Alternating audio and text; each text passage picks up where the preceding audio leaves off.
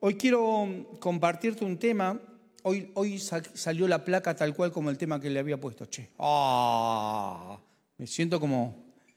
Yo dije, a ver, ¿qué, dice la placa? A ver de qué tengo que predicar hoy. No, pero salimos todo bien. Fue un, error mío, ¿eh? quiero, quiero decirlo. El tema de hoy es despojémonos. Cuando empecé a leer Hebreos 12, eh, se me activó el despojémonos, y ahora te voy a decir por qué, y, después otra cosa más, pero, quiero que podamos entender el, despojarse. ¿Ok? Hebreos capítulo 12, versículo 1. Eh, hoy pasé un montón de pasajes, algunos los tengo y otros que no los pasé. Dice, por tanto, nosotros también teniendo en derredor nuestro tan grande nube de testigos, despojámonos de todo peso y del pecado que nos asedia y corramos con paciencia la carrera que tenemos por delante, puestos los ojos en Jesús, en autor y consumador de la fe, el cual, por el gozo puesto delante de él, sufrió la cruz, menospreciando el oprobio y se sentó a la diestra del trono de Dios. ¿Ok? Vos tenés, cuando te metes en una pileta, ¿sos de los que vas despacito o vas directamente al hondo y te metes? ¿Cuántos van al hondo directamente? Hoy vamos a ir a lo, hondo directamente, ¿ok? No vamos a ir como, como las viejas que se meten de No, ahí pum, como cuando éramos jóvenes, track. Nos tiramos, vamos corriendo, saltamos las olas y nos ambucimos, ¿ok? Vamos a arrancar con algo profundo. Si no nos despojamos de todo peso, no podemos poner los ojos en Jesús. Hasta que no nos despojemos de todo peso, no vamos a poder poner los ojos en Jesús. Yo quiero poner los ojos en Jesús. Te tenés que despojar de todo peso. Si vos y yo no nos despojamos de todo peso, no vamos a poder poner los ojos en Jesús. Y de esto te voy a hablar. No dice que Jesús va a poner los ojos en nosotros. Dice que nosotros tenemos que poner los ojos en Él. No es que Dios va a poner los ojos en vos. Vos tenés que poner los ojos en Él. Poner su mirada, tu mirada en su mirada. Hebreos 12, 1 dice, despojémonos. Pablo nos da este consejo extraordinario que es despojarse. Es, es despojarnos de todo, de todo pecado, de todo hábito, y ahora te voy a hablar de eso, porque pareciera que el pecado es, no, yo vivo en... Esperá, ahora te voy a explicar de eso. Pero dice que hay que despojarse de todo eso y de todo peso para poder lograr poner los ojos en Jesús. Debemos eliminar de todas aquellas cosas, vos y yo, todas aquellas cosas que llenamos nuestra vida pero que no nos nutrieron. A veces estamos llenos pero no estamos nutridos. Por eso vos ves gente que, come un montón y, está desnutrida o come un montón y tiene, em, ¿cómo se llama eso que le falta hierro? Está anémico. Y dices, ¿cómo puede ser? Por eso vos ves gente que se llena, pero no se nutre. Vienen días donde no nos vamos a llenar, nos vamos a nutrir, que pareciera lo mismo, pero no lo es. Vienen días donde nos vamos a despojar de un montón de cosas y nos vamos a nutrir. Efesios 4, versículo 22 dice, en cuanto a la pasada manera de vivir, despojaos del viejo hombre que está viciado conforme a los deseos engañosos y renovados en el espíritu de nuestra mente y vestíos del nuevo hombre, creado según Dios en la justicia y santidad de la verdad. Es decir, tenemos que dejar nuestra alma, que tiene que ver con nuestro viejo hombre, y vestirnos de Cristo. Pero no vestirnos como ahora que andan todos con disfraces. No, no es un disfraz, es un vivir. Entonces, eh, eh, es un vivir. El nutricionista me dijo en la semana, eh, bueno, larga los postres y también me dijo, si esa es una constante en él, me tendría que haber afeitado porque capaz que he bajado 200 gramos, pero bueno, no, lo logré. Pero me dijo en la semana algo que, que uh, cuando salí de ahí con Marian le dije, che, esto, esto me, me pegó. Él me dijo, por lo general, porque yo le dije, viste, típico cuando vas al... Nada, no comí nada de nada. Había torta, no comí. Había esto, no comí. Viste que le echas en cara como, como con Dios. Le mira lo que hice, crucé tres viejitas. Y le, y le empecé a contar todo lo que no había hecho. Yo no hice esto, no hice aquello. Y me dice, uno tiende a registrar las cosas que se privó, pero no tiende a registrar las cosas que se zarpó. Bueno, y cuando salí le dije a María, mira, eso es, eso así, como las cosas del Señor. Uno a veces dice, Señor, yo hice esto, yo hice aquello, sí, pero no, no nos, son, no nos es tan fácil registrar las cosas que, que no, no, hemos hecho eh, conforme a la voluntad de Dios. Nos es fácil registrar las privaciones, pero no nos es tan fácil registrar las cosas que hicimos que no agradan al Señor. Así que cuando, cuando uno quiere hacer dieta, lo primero que tiene que hacer es despojarse de un montón de cosas para poder nutrir tu vida, te tenés que despojar de un montón de cosas, porque hasta que no lográs despojarte de todo eso, no vas a poder poner los ojos en el Señor. ¿Ok? Por eso pasa que tal vez hicimos un montón de cosas durante todo este año, pero sentimos que no nos hemos nutrido. Comimos un montón de cosas, pero no nos hemos nutrido. Pero vienen días donde nos vamos a nutrir. Amén. Nos vamos a nutrir de una manera especial activando el Cristo que nos habita. Ahí está el secreto en esta noche, despojándonos de todo aquello que impida que el Cristo que nos habita se manifieste. Todo lo que, siempre te digo lo mismo, que todo lo que vos alimentás va a crecer. Todo lo que, ya lo dijiste, te lo voy a decir 70 veces. Cada vez que estés en este lugar te voy a decir que todo lo que alimentes va a crecer. Todo lo que le des de, alimento eh, lo vas a hacer crecer. mi abuela tenía como una cuestión de, cabecera que todo era pecado, en el sentido de, eh, ay, quedaron dos milanesas, qué pecado. ¿Qué decía, qué pecado. Era así como, qué pecado. Ay, nadie come esto, qué pecado. Tenía el qué pecado, el qué pecado fácil, digamos, ¿no? Eh, por ahí, un día se nos corta la luz y, tuvimos que tirar un pollo. ¿Qué dijo mi abuela? ¿Qué pecado? ¿Cómo habrá estado ese pollo para que mi vieja lo tirara, porque mi hija te lo lavaba con la bandina y te lo mandaba a la olla y no pasa nada, no pasa nada. Mi vieja es de la que te agarra los yogures vencidos. Venció antes de la pandemia, no es nada, si la pandemia no la paso así. Y te lo hacía comer. Así que para, mi abuela todo era, todo era pecado. Así que definamos qué es pecado, porque, porque todo el mundo, eh, pecado es, pecado es tener un pote de zamballón granizado y dejarlo hasta el otro día. Eso es un pecado. Vos tenés que agarrar el pote de zamballón y darle. ¿Hasta cuándo? Hasta que escupí los pedacitos de tergopol. Que ¿viste, que, ¿Viste que le das? Y le das y, y después... ¿Qué pasó? Y le rascaste al tergopol. Eso es un pecado. Ahora escucha, ¿qué es pecado en esto que quiero ministrarte en esta noche? ¿Qué es pecado? Porque, ay, no, yo no estoy en pecado. No, no, no, no, no, no es un pecadómetro. Lo que quiero hablarte es la definición de pecado. Pecado es todo aquello. Ay, decime, a ver, a ver, ay, a ver si estoy zafando, a ver. Pecado es todo aquello que no te nutre.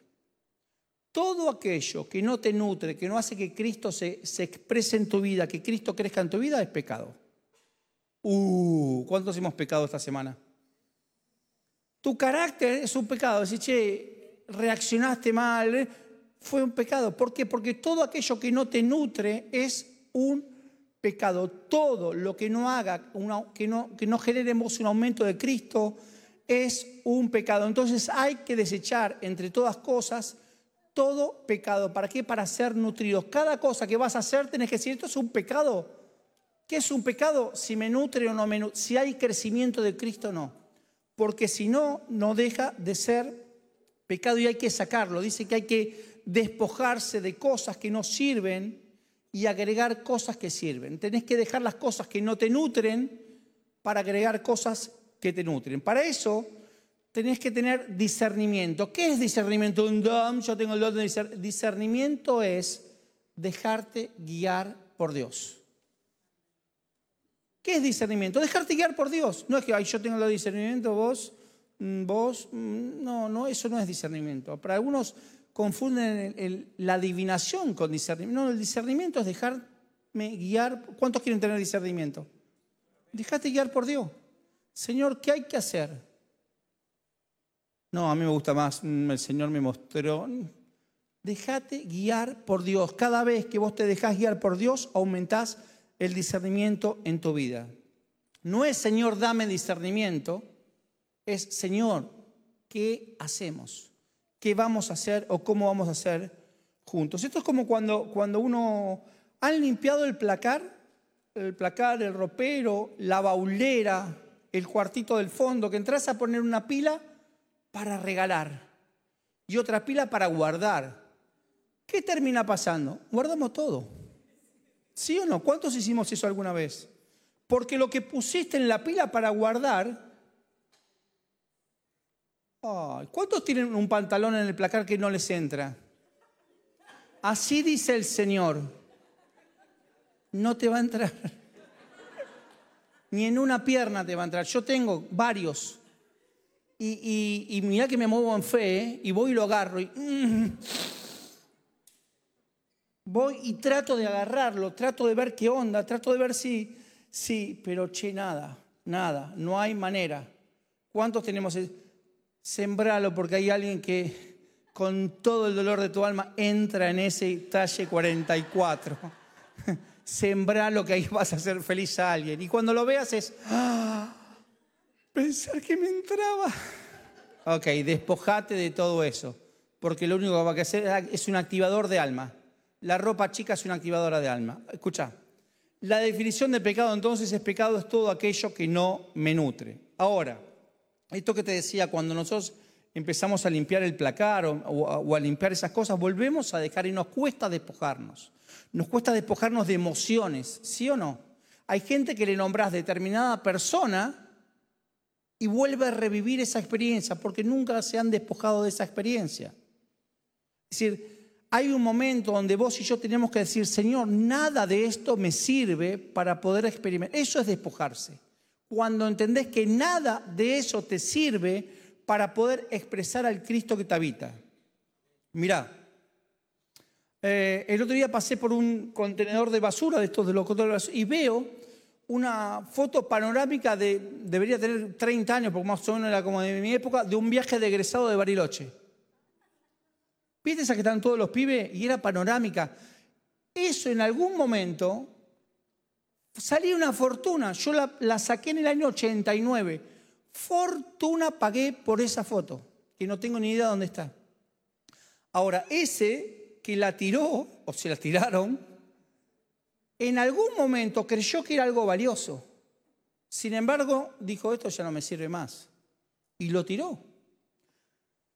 El examen que vos y yo tenemos que hacer en el Señor, es decirle, Señor, me despojo de todo. Todos los días pasa el camión recolector de basura. Todos los días tiene que encontrar tu despojo. Cada día, cada día vos delante del Señor decís, Señor, me despojo de esto, me despojo de esto, me despojo de esto. No lo guardes para el otro día porque va a oler feo. Sácate de encima todo lo que impida que el poder sobrenatural de Dios se manifieste en tu vida. Tenés que liberarme, me tengo, nos tenemos que liberar de todo eso y despojarnos de una vez por todas de todo eso. ¿Cuántos nos vamos a despejar? ¿Por qué me tengo que despejar? Porque si no me despejo nunca voy a poder poner los ojos en el Señor. Puesto los ojos en Jesús, lo logro cuando me despojo de todo eso. La mayoría de las personas tienden a aferrarse mucho, mucho a determinadas cosas, situaciones, recuerdos. ¿Sí? ¿Cuántos tienen recuerdos? Recuerdo que, nos atamos a esos recuerdos. Están escritos en la agenda emocional, esto me pasó tal día, tal fecha, y estamos atados con eso. Sin embargo, tenemos que lograr despojarnos de eso. Tenemos gente anotadas en el celular como amigos que han dejado de ser amigos hace rato. Despojate de eso. Fíjate el mail de ese que consideras amigo. El último mail que te mandó fue en el 2001 para pedirte plata. Fíjate los WhatsApp, si cada vez que se contacta con vos no es para pedirte algo. Despojate de todo eso. ¿Por qué? Porque cuando te despojes de, eso, de todo eso vas a darle lugar a que lo nuevo, grande y poderoso de Dios se active. Cuando yo me despojo de todo lo que impide que pueda ver o poner los, ojos en Jesús, las cosas extraordinarias de Dios vienen. Cada vez que vos decidas despojarte de algo, estás levantando la vista para buscar la vista del Señor y poner los ojos en Jesús. Despojate de todo, me despojo en la cruz. Para los que se suman, llevo a la cruz, no para que resucite eso. Llevo a la cruz lo que, lo que me fastidia, lo que me tengo, lo dejo en la cruz delante del Señor. ¿Para qué? Para que Él resucite en mí.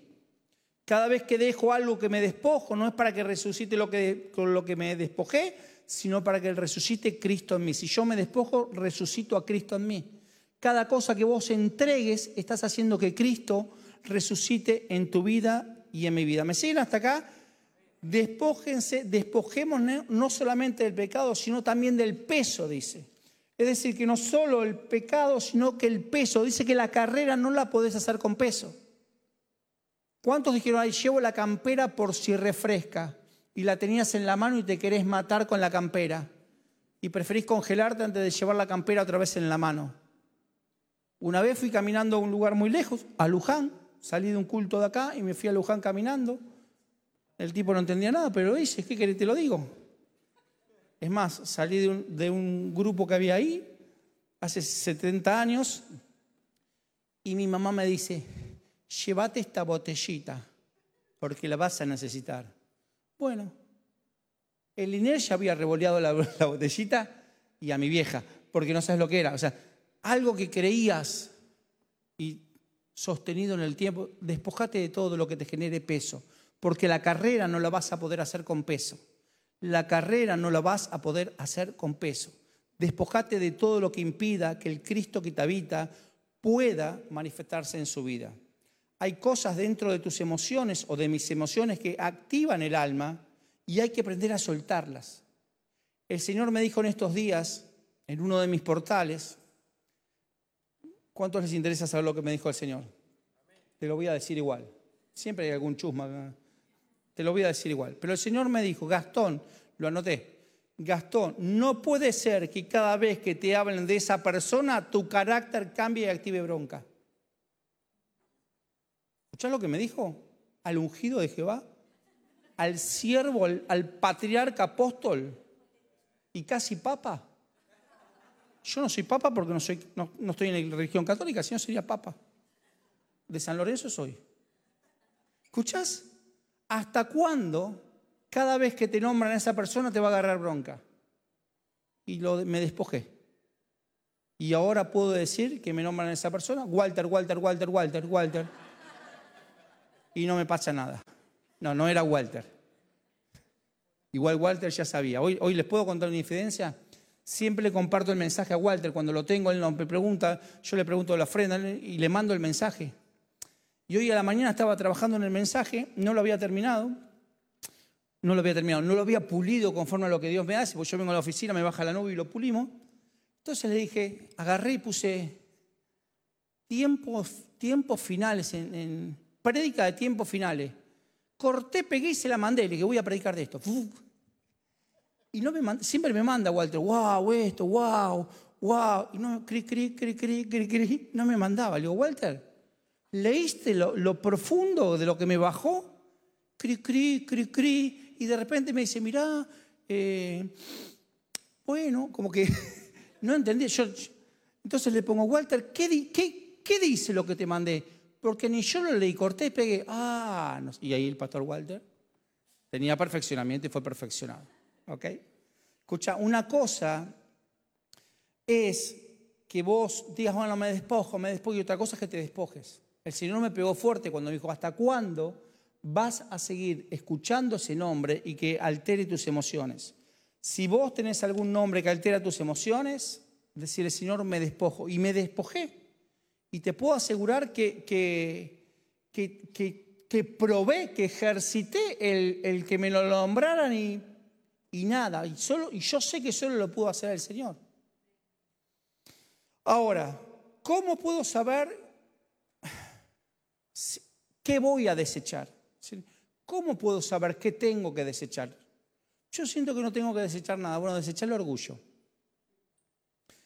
Mateo 15, 19 dice, del corazón salen los malos pensamientos. ¿De dónde salen los malos pensamientos?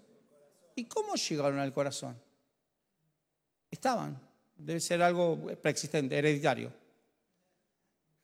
¿Cómo llegaron al corazón los malos pensamientos? Porque el alma lo filtra. Por eso cada vez que vos tengas un pensamiento lo tenés que despojarte de ese pensamiento me despojo de ese pensamiento.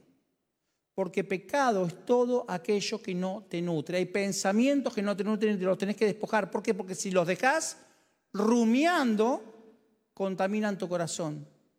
Las, penetran el corazón y te terminan perturbando. Tenemos que desecharlos, tenemos que descartarlos. Todos los días hay que decirle, Señor, hoy quiero entregarte todo aquello que me genera peso, que me genera, que, me impide que la manifestación de Cristo esté en mi vida, porque si yo no puedo mirarte a vos y no puedo poner los ojos en Jesús, no va a haber manifestación de su gloria. Primera Pedro 2.1 dice, desechando toda malicia, todo engaño, hipocresía, envidias. O sea que significa que tenemos que despojarnos de todo eso. ¿Cuántos hemos sentido alguna vez envidia? Despojate, ay, despojate de eso, despojate. Nos tenemos que despojar, hay que desechar toda malicia, engaño, hipocresía, desecharlo. ¿Y cómo se desecha? Con aumento de Cristo. Pero, pero escúchame, yo tengo que desechar para verlo a Cristo. Bueno, o verlo a Cristo y vas a desechar. Es decir, cuando hay aumento de Cristo, el Cristo que te habita mete presión y empiezas a... No es compatible. No es compatible la envidia, no es compatible la hipocresía, no es compatible la envidia con el Cristo que te habita. Entonces, ¿cómo haces para que eso sea desechado?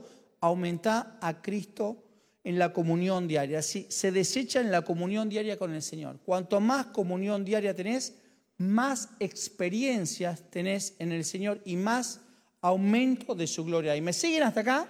Ahora escuchen. Tu vida y mi vida tiene que tener una prioridad que es aumentar a Cristo en, tu vida. No es la iglesia, no es mi familia y después el trabajo. Ayer reforzó Bernardo lo que ya nos había enseñado. Él dijo, no es Dios, la familia, la iglesia, el trabajo. ¿Cuántos hemos hecho algún tipo de esas categorías? Dios, después la familia, después la iglesia, después el trabajo.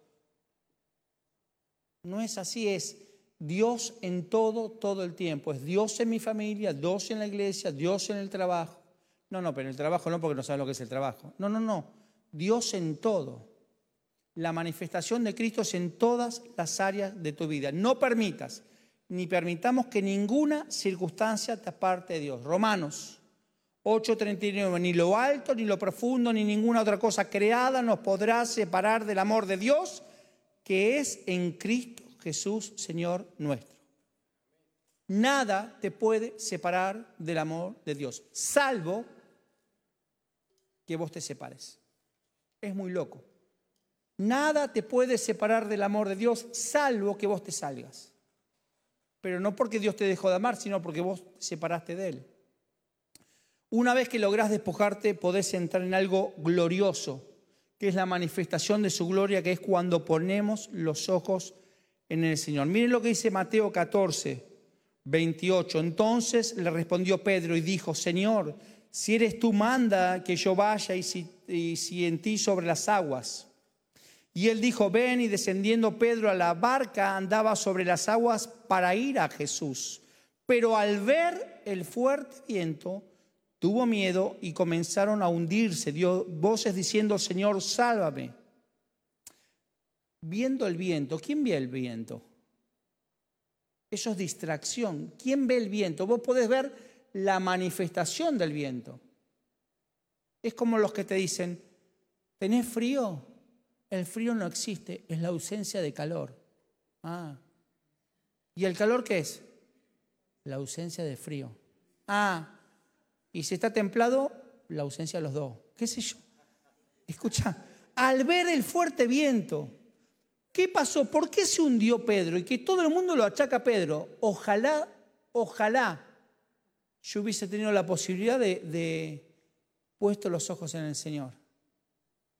Aunque sea un paso y medio, aunque sea haberlo intentado. Pero ¿qué nos enseña Pedro? Dice, che, cuando perdés la mirada del Señor, y entras a ver las circunstancias, te hundís.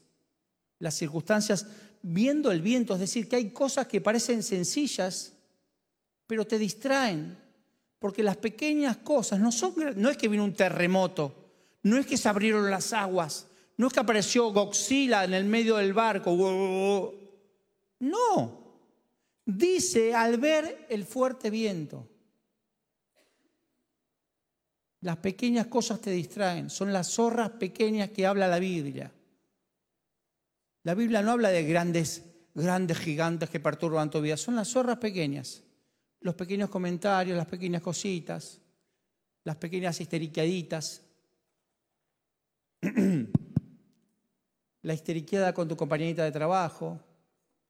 ¿Querés que te haga unos masajes? A mí me pueden decir, ¿querés que te unos masajes? No los toco ni con un palo. Sí, con un palo de, escoba los toco. Anda al médico. Ay, me duele acá. Yo lo veo en el gimnasio eso. Y va el profesor. Muchacho, da, estamos grandes, da. Ay, tengo un tirón acá. Y va lo otro, ¿viste? Ah, yo solo veo eso, perdón porque yo veo el viento. Puestos los ojos en Jesús. Cuando vos pones los ojos en Jesús, me duele acá, me duele allá, así no, no te distraes por nada. Porque si vos dejas de mirar al Señor, lo más probable es que te hundas. Y podés ir tan profundo como vos quieras. Lot era un tipo que, que andaba bien, según dice Telefe. Lo estamos viendo con Mariana. Hay alguien que se llamaba Lot en la Biblia, según, según Telefe. Y el, che, qué mala que es la mujer. Yo digo, ¿cuándo se convierte en estatua de sal esta? Qué mala que es. Me dan ganas de tirarle el salero por la, por la tele. Estoy esperando que se quede, estoy esperando a ver cómo la van a hacer estatua de sal. Algo van a hacer. Pero qué mala que es. Y Lot, ¿qué hizo? Perdió la mirada de estar al lado de Abraham y creyó que él podía y creyó que él sabía elegir. Y puso los ojos en lo que aparentemente era bueno. Y lo que era bueno es estar al lado de Abraham. Y se fue a los lugares equivocados. Ahora, fijar tus ojos en Cristo es tomar una decisión. Yo no puedo fijarte los ojos en, Cristo. Yo no te puedo decir, fija los ojos en Cristo. No puedo. Pero el amor por las cosas del Señor hace que fijes los ojos en Él. Cada vez que tu vida y mi vida dejemos de ver a Jesús, nos vamos a meter en problemas. ¿Qué es una persona que está en problemas? Una persona que dejó su mirada en Cristo. Ay, ¿qué quiere decir que yo no, no quiere decir que si vos pones los ojos puestos en Jesús no vas a tener dificultades, porque una cosa es tener dificultades y pruebas y otra cosa es tener problemas. No es lo mismo. Parece lo mismo, pero no es lo mismo. No es lo mismo tener dificultades, ataques y problemas que ser personas problemáticas. Cuando vos dejás de mirar al Señor, te convertís en una persona problemática. Mira, dice que Acán le dijo Josué en Josué 7, no, no lo busqué porque no lo puse, pero, pero dice que Acán, que era un guerrero y que quería ser próspero y que estaba haciendo las cosas bien, pero Josué le dijo, no tomes nada de lo que hay acá. ¿Sabes qué hizo? Miró. Y miró y agarró lo que no tenía que tomar. ¿Por qué? Porque si hubiese puesto los ojos en Jesús, si hubiese puesto los ojos en Jesús, no hubiese hecho de agarrar lo que no tenía que agarrar. Por eso es importante dónde ponemos nuestros ojos.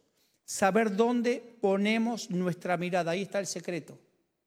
En dónde tenemos puestos nuestros ojos es la gran pregunta. la, la gran acción que vos tenés. ¿Dónde tengo puestos los ojos? ¿Tenemos puestos los ojos en Cristo? ¿Tenemos puestos los ojos en Cristo todo el día? Es que si no, no, sé si viene el colectivo, ¿vio? Porque yo hago así y tengo que mirar a ver si viene. Poned los ojos en Cristo. Poned la mirada en las cosas de arriba. Poned la mirada en las cosas de arriba. Mira, cuando uno de nuestros sentidos capta una determinada información, cualquiera de los sentidos, automáticamente la captura, la captura y se la lleva al, corazón. Vos ves un plato de comida, por más que no tengas hambre, ¿lo ves? ¿Sí? ¿Cuántos escuchan algo y ya te dan... Eh, eh, yo durante algún... fui una sola vez a, un lugar de, un grupo de autoayuda, pero para gente rellenita. ¿Sí? Entonces, eh, hablaba, viste que era como, como Nemo. Hola, soy, soy Gastón y bueno, a Mariana la mataron porque Mariana me acompañó. Mariana toda la vida fue así. Y yo era como éramos el 10, ¿viste? El 1 y el 0, así íbamos por la vida. ¿Y vos para qué la acompañás? ¿Qué haces acá? No, hace falta, déjalo solo. Se morían porque, claro, mañana estaba re flaquita como ahora. Y yo estaba como ahora un poquito más. Ahora escucha, yo me pongo a hablar, bueno, me llamo Gastón, bueno, ¿y cómo estudia? Bueno, nada, yo me levanto y me clavo seis media luna. ¡No digas media luna! Decí hidrato. Bueno, me levanto la mañana, agarro el hidrato, lo mojo el hidrato así y me clavo media docena de hidrato. Y después, y después voy caminando y por ahí me, clavo un paquete de melva. ¡No digas melva! Deshidrato. Bueno, me levanto a la mañana, me clavo seis, media docena de hidrato, después me clavo así, mitad cada uno, hago así y me como medio paquete. Y al mediodía, y lo que pinte. Por ahí me como un pancho. ¡No digas pancho! No fui más. Me miraban como si fuera, porque si vos nombrás, salimos de este lugar con Pancho, Pancho. Ya te lo querías morfar, gordo. ¿Qué me... Estaban buscando un, hijo pródigo que vuelva para decir, vamos a comer Pancho. Y desde ese día pusimos un parripollo en la puerta y nos llenamos de plata. Ahora escucha, es un activador de Adán al 100%. Tus sentidos son un activador de, de Adán al 100%. Vos ves algo ¿Cuántos vieron algo y desearon algo? Mi mamá decía, le entró por los ojos. ¿Sí o no? ¿Sí o no? ¿Pasaste y sentiste el de las garrapiñadas y no, oh, y no sentiste ganas de comer garrapiñada? Hasta que lo viste al tipo con la bolsita se nos ya está, gracias. No, no, gracias. Y más después del COVID, ¿viste? Iba así, pone Déjala sacarlo caliente de la cosa. ay, me quemo, prefiero quemarme los dedos. Ahora escucha, así funcionan todas las áreas de nuestra, de nuestra vida que no tenemos a Cristo. Por eso tenemos que morir en la cruz. Lo que entra por nuestras vidas se ha convertido ahora en un deseo. Lo que vos ves, si, no, si, no, si, si entras a, yo, yo, veo, a mí, yo, y se lo digo con corazón abierto, ¿eh? yo soy un gran, a mí me gusta ir por la calle observando. Me encanta cuando ves una, una chica, que la piba viene para acá y los que... es tremendo, yo ya sé quién se va a dar vuelta a mirarle, porque le gusta la entrada y la salida de la piba, ¿viste? Y se dan vuelta así para mirar. No lo puedo creer. ¿Qué? Si loco, pará. Ahora, si vos no tenés los, los ojos puestos en Jesús, todo lo que vean tus ojos van a querer desear, se van a transformar en un deseo. ¿Y cómo sabes? David y Betsabé. David estaba arriba del castillo, la vio bañarse desnuda. Miró, si el tipo, si David hubiese tenido los, puestos, los ojos de Jesús, no hubiese visto a la mujer desnuda. ¿Sí o no? Mm. Sí, cada vez que alejes tus ojos de Jesús, cometerás serios errores. Esaú, ve, ve al hermano haciendo un guiso de lentejas y tenía hambre. Si hubiese puesto los ojos en el Señor, Dios le hubiese dado provisión, porque él tenía la bendición del primogénito. Sin embargo, miró y miró y deseó y eso hizo que vendiera su primogenitura, su bendición por un simple plato de lentejas. Cada vez que te alejes tus ojos de Jesús, cometerás errores a veces irreparables.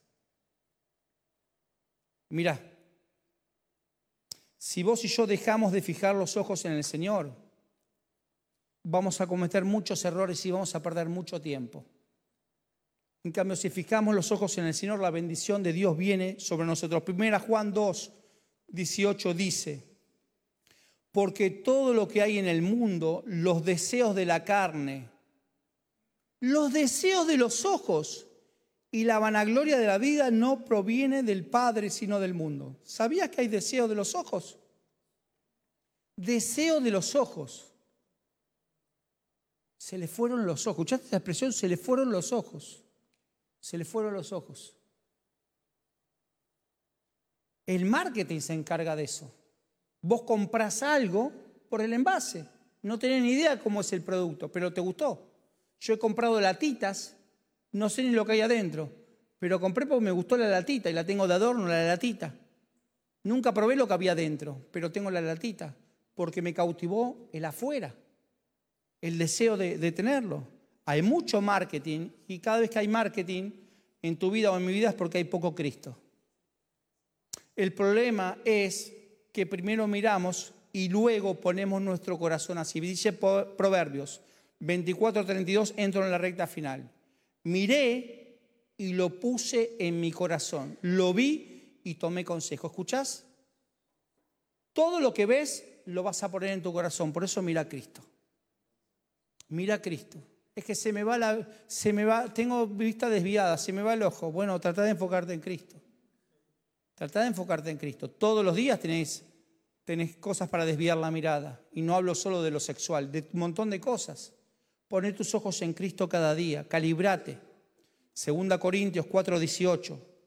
No mirando nosotros las cosas que se ven, sino las que no se ven, pues las cosas que se ven son temporales, pero las que no se ven son eternas. No lo viste a Cristo, es eterno. Poner los ojos en Cristo, que Él es eterno. Todo el resto que vos quieras ver, es temporal y te va a llevar en bancarrota. Poner tus ojos en Cristo y la bendición va a venir a tu vida de una manera sobrenatural. Fija tus ojos en Cristo. Lucas 9, 52. Y Jesús le dijo, ninguno que poniendo su mano en el arado mira hacia atrás es apto para el reino de Dios. ¿Qué es, el, qué es mirar? Es tu mirada en Cristo. Tu mirada en Cristo. ¿Cuántos sabemos andar en bicicletas? En bicicletas como si fueran muchas. En bicicleta, ¿cuántos no saben andar en bicicleta? Tráeme una bicicleta. no. Escucha, ¿qué haces para andar en bicicleta? Tenés que mirar para adelante. ¿Podés andar en bicicleta mirando para atrás? Sí, yo sé. Tenés que mirar para adelante. Puesto los ojos en Cristo como andar en bicicleta. Tenés que mirar para adelante para poder andar. En cuanto miraste para otro lado, te la pegás. Puestos los ojos en Cristo. A veces cerramos los ojos, porque, como en las películas de terror. ¿Cuántos miramos las películas de terror así? ¿Para qué la miras así? No sé, pero pareciera como que me da menos miedo. Así. ¿Miramos así? Yo ahora las miro así porque no veo nada sin los anteojos, pero miro así. Yo como que me achino. Pero miraste películas así, o tapadillo así hasta, hasta para acá, Creemos que eso te va de la realidad. Pero fijar los ojos en Cristo es una posición que vos y yo tenemos que tomar. Importante ahora, importante ahora es mirar los ojos al Señor. Fijar los ojos en Cristo. Ahora, ¿sabes que el Señor mandó a no mirar? Miro lo miro. El Señor mandó cosas a no mirar y mandó cosas a mirar. Por ejemplo, no mires la mujer ajena. ¿Lo dice o no lo dice? No mires. Dice, no mires las apariencias. A Samuel le dice eso. Es este, cuando van a ungir a David, es este, es este, es este, es este. Dice, no, no, no.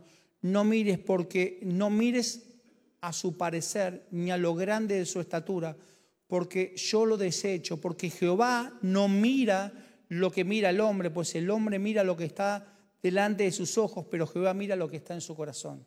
Cuando vos mirás, fijas tus ojos en Cristo, Él ve tu, de corazón a corazón. De corazón a corazón.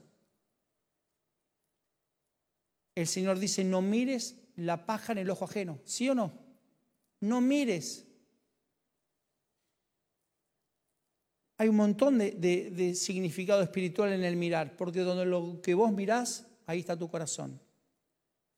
Jesús llamó a mirar las aves del cielo. Dice, no mires a la mujer, mira las aves, las aves del cielo. ¿Querés mirar? Mira las aves del cielo, porque cuando, ¿cómo miras las aves del cielo? Como el, no sé si se puede contar, pero el, cuento del gallego dice, José, mira esas cuatro palomas muertas, ¿dónde? ¿Dónde? estaban muertas. Ahora no importa, después va subtitulado esto y lo recortame acá, edítame. Escucha, si tenés que mirar una, una paloma, ¿dónde mirás? No, yo la miro en la puerta. Bueno, está bien, vos mirá en la puerta de tu casa. Porque te enfocás para arriba. Dice, mirad las aves del cielo, porque ellas no siembran, no sigan, no recogen en graneros. No obstante, su Padre Celestial las alimenta. Cuando vos fijás tus ojos en Cristo, cuando vos y yo fijamos nuestros ojos en Cristo, vamos a ver la provisión que nunca te faltará, como la paloma, como las aves del cielo. Tu provisión nunca te va a faltar cuando vos fijás tus ojos en Cristo. No es que vos cuando vos, ¿cuántos tienen, cuántos les gustaría ser prosperados? Fijen, sus, fijen su mirada en Cristo y la bendición va a venir en camino. Juan 4:35, ¿no decís vosotros, aún falta cuatro meses para que llegue la ciega? Y aquí os digo, alzad vuestros ojos y mirad los campos porque ya están blancos para la ciega. Tu bendición está delante de tus ojos cuando vos fijás tus ojos en Cristo el auto que querés está, voy, fija, estoy mirando a ver cómo está este de chapa, no mires cómo está de chapa, fija tus ojos en Cristo y el mejor auto va a venir para tu vida. La casa que estás buscando, no mires a ver, fija tus ojos en Cristo y el Señor te va a dar la mejor casa que estás buscando. ¿Cuántos no tienen novia? Fija tus ojos en Cristo y trata que te guste también porque te vas a tener que casar. Estás buscando un novio también, trata de que te guste. Pero por sobre todas las cosas que fijen juntos sus ojos en Cristo. Y termino, Deuteronomio 11:10. Esta tierra, escucha esto porque me partió la cabeza y con esto termino. Esta tierra de la que van a tomar posesión no es como la, la de Egipto, que, donde salieron de allá.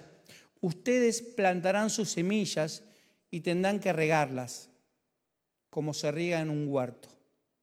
Escucha lo que le dice. ¿eh? En cambio, la tierra que van a poseer es tierra de montañas y de valles, regada por la lluvia del cielo del Señor su Dios, en quien lo cuida. Los ojos del Señor su Dios están sobre ella todo el año, de principio a fin. Llega un momento que cuando vos fijas la mirada en Cristo, la mirada de Cristo se fija en vos y Él se encarga absolutamente de todo. No te preocupas más por regar, por no, no, Él se encarga absolutamente de todo. Puestos los ojos en, el Señor es que Él tiene una mirada constante en tu vida y en la mía, una mirada constante. Él te está mirando, no es que sonría que Dios te está mirando, porque te, para acusarte de algo. No hay, no, hay, no hay pecado creado que Dios no pueda perdonar. No, no, no te está mirando para juzgar, te está mirando para poder entrar a tu corazón. Es importante esto que vos y yo necesitamos saber que el Señor nos está mirando para bendecirnos, para darnos bendición. Siempre están sobre ellos los ojos de Jehová, tu Dios. Los ojos de Jehová siempre están buscando tu mirada. ¿Para qué? Para mirarte, para bendecirte. El Señor no necesita hablar con tu cuñada para saber cómo, qué sabe de tu vida o, mirar tus redes sociales para ver en qué andas. Él ya te vio antes que te formaras en el vientre de tu madre. ¿Cómo sabes? Porque Él me eligió en un pan y queso con el diablo. Él dijo, pan, queso, pan, queso, pan. Dame a este, a este, a este, a este, a este, a este, a este, a este, a este, todo usted y, toda su familia. Y sus nietos y, y hasta mil generaciones. ¿Escuchás? Ya, te eligió, no, no hace falta, Señor, hoy, hoy vengo aquí, quiero contarte. Ya ganemos tiempo. Ya sé qué te ha pasado, ya sé qué te está pasando y también ya sé qué te va a pasar. Te bendeciré y haré de ti una nación grande. ¿Escuchás? Vamos a ponernos de pie y termino con esto. No, no te distraigas. El Señor va a poner en vos y en mí su mirada constante. ¿Cuánto jugábamos a, al que pestanea pierde?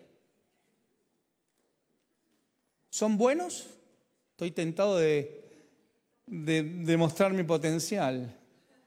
Pero ¿cuánto jugamos al que pestaña pierde? Es una, una mirada fija.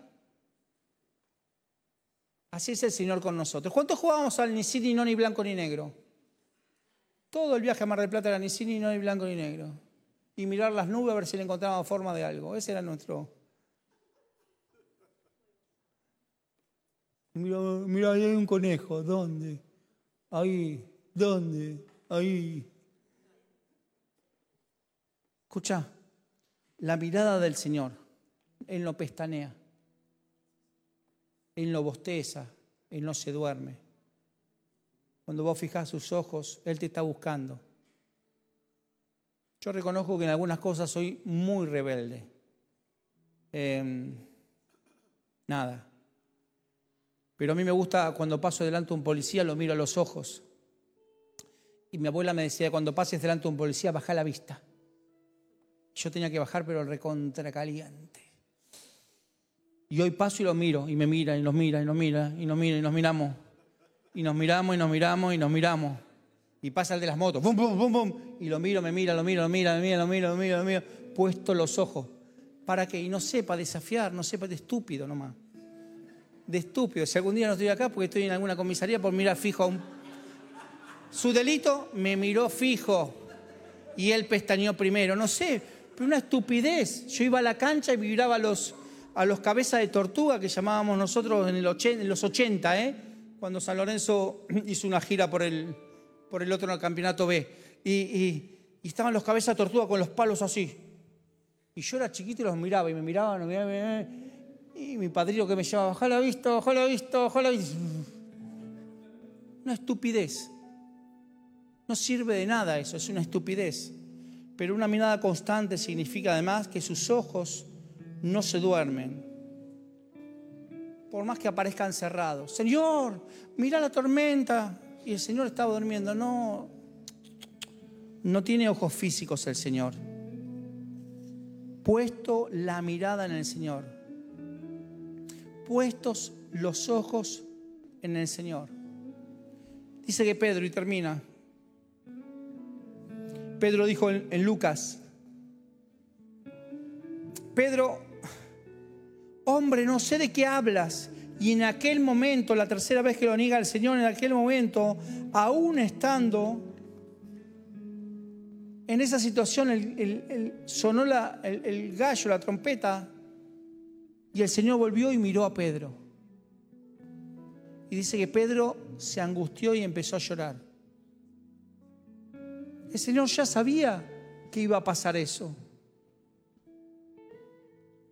Pero no lo llamó para angustiar a Pedro, lo llamó para decirle, te amo, tranquilo, te amo. El Señor nos mira para decirnos te amo. Dice que había un joven rico, que el Señor lo miró, lo miró, lo miró y le dijo, Señor, yo sé todo, ya hice el perfeccionamiento, estoy por venir a los grupos presenciales, vengo de tanto en tanto los sábados, pero los domingos no te falta. Te sigo. Y el Señor le dice, ok, anda, vende todo lo que tenés, dáselo a los pobres y seguime.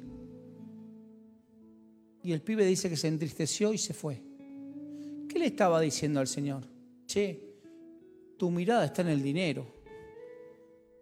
Yo te estoy hablando de amor, te miré a los ojos, te estoy hablando de amor y vos me hablas de, tus posesiones. Y dice que se entristeció.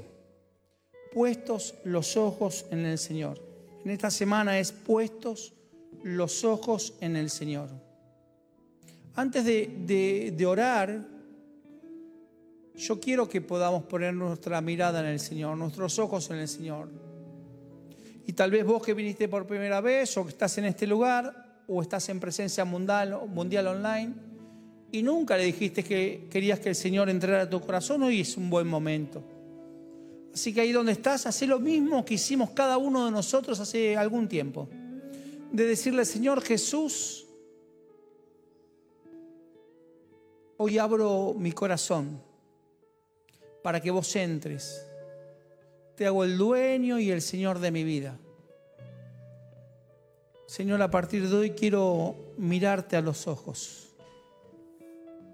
Te doy toda la autoridad de mi vida en el nombre de Jesús, en tu nombre. Si hiciste esta oración, si estás acá o en online, escribinos, contactate con nosotros porque queremos bendecirte. Jueves, si termino, les juro que termino. El jueves me, me levanto como todas las mañanas de hace 35 años, preparo la leche, pero como hace 35 años lo hago dormido. Así he puesto una pinza de plástico dentro de la tortadora, pensando que era pan, y, quedó toda fundida así.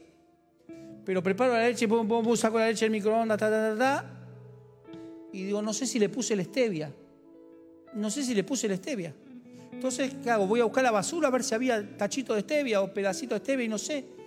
Y el Señor me dice, probala. Porque sabías que para darte cuenta si tiene azúcar o stevia o no tiene nada, lo probás y te das cuenta. Padre se iluminó y lo probé y no tenía. Y me dijo el Señor, así hay mucha gente que no me conoce. No hables, no digas, llévalas a que me prueben. Esta semana Dios, con la mirada puesta en sus ojos, fijar sus ojos en Cristo, el Señor va a hacer que haya gente que esté, que te llame la atención. ¿Para qué? ¿Para qué? Para decirle, hey, nada se escapa de tu mano. Para que el Señor te los haga llamar la atención, para que te acerques y le lleves una carga, una palabra de Dios simple. Yo estoy recontra expectante cuando vea a ese médico. Porque te puedo asegurar que lo que sí sé que le voy a decir es cómo fue todo el cuadro de situación. Yo no quería venir acá. Yo me la bancaba con la rodillera, pero hubo alguien que me dijo que viniera porque vos me ibas a ayudar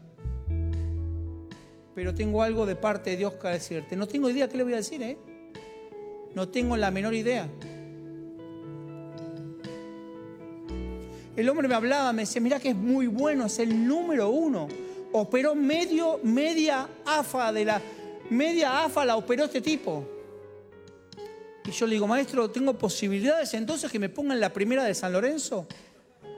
Y me dice, si crees en la reencarnación y en tres reencarnaciones, me mató así. Ahora escucha lo que te digo. Hay algo que este hombre vio, que fue una vasija para hablarme a mí, porque Dios nos va, vienen días donde Dios te va a sorprender y la única manera de sorprenderte es si fijas tus ojos en Cristo.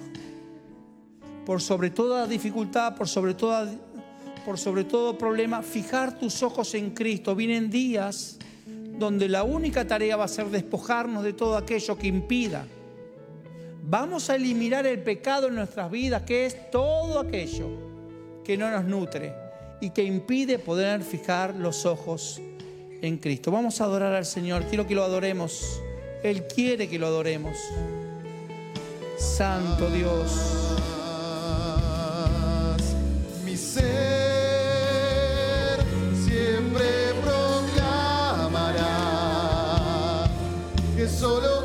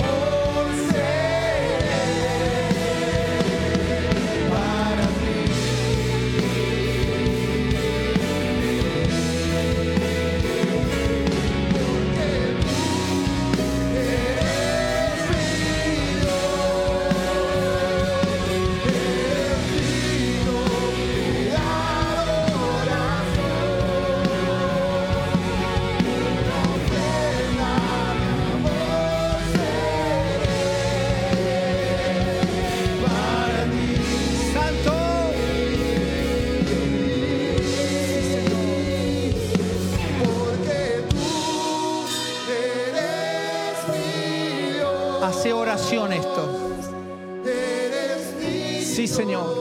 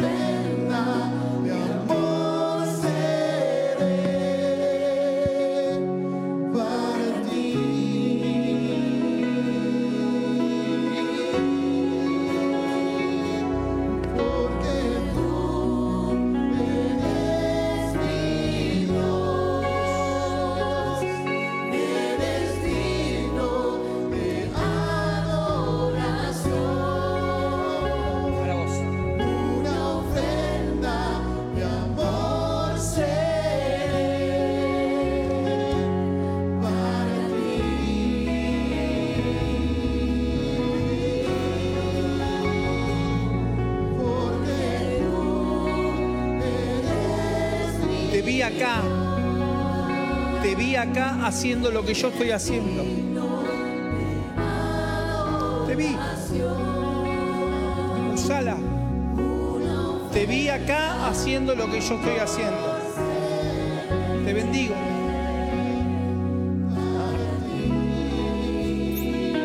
Santo.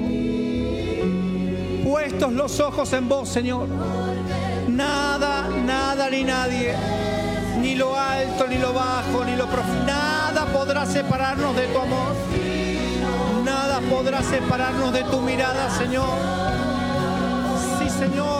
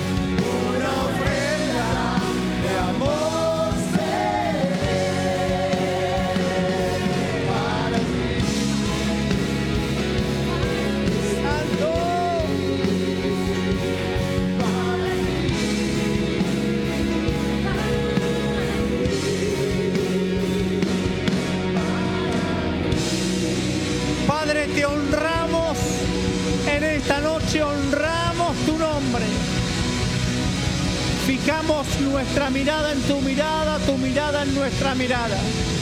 Señor, nos despojamos de todo, de todo. Y al salir de este lugar, iremos en busca de los que nos harás ver rostros brillantes. Veremos rostros brillantes para llevar la carga, para llevar palabra de Dios. En el nombre poderoso de Jesús. Amén, amén y amén. Gracias Cristo. Mañana 11, 17 horas. Estamos todos acá convocados, toda la semana a las 20. Eh, martes a las 5, 8 de noviembre. Hay un Vidas Profundas, no te lo pierdas. Cristo está haciendo cosas extraordinarias. No te pierdas todo lo que estamos viviendo. Anotate para hacer la, experiencia del perfeccionamiento. Nos estamos viendo. Dios te bendiga al regreso a tu hogar. Grandes cosas vienen para nosotros. Amén. Dios los bendiga.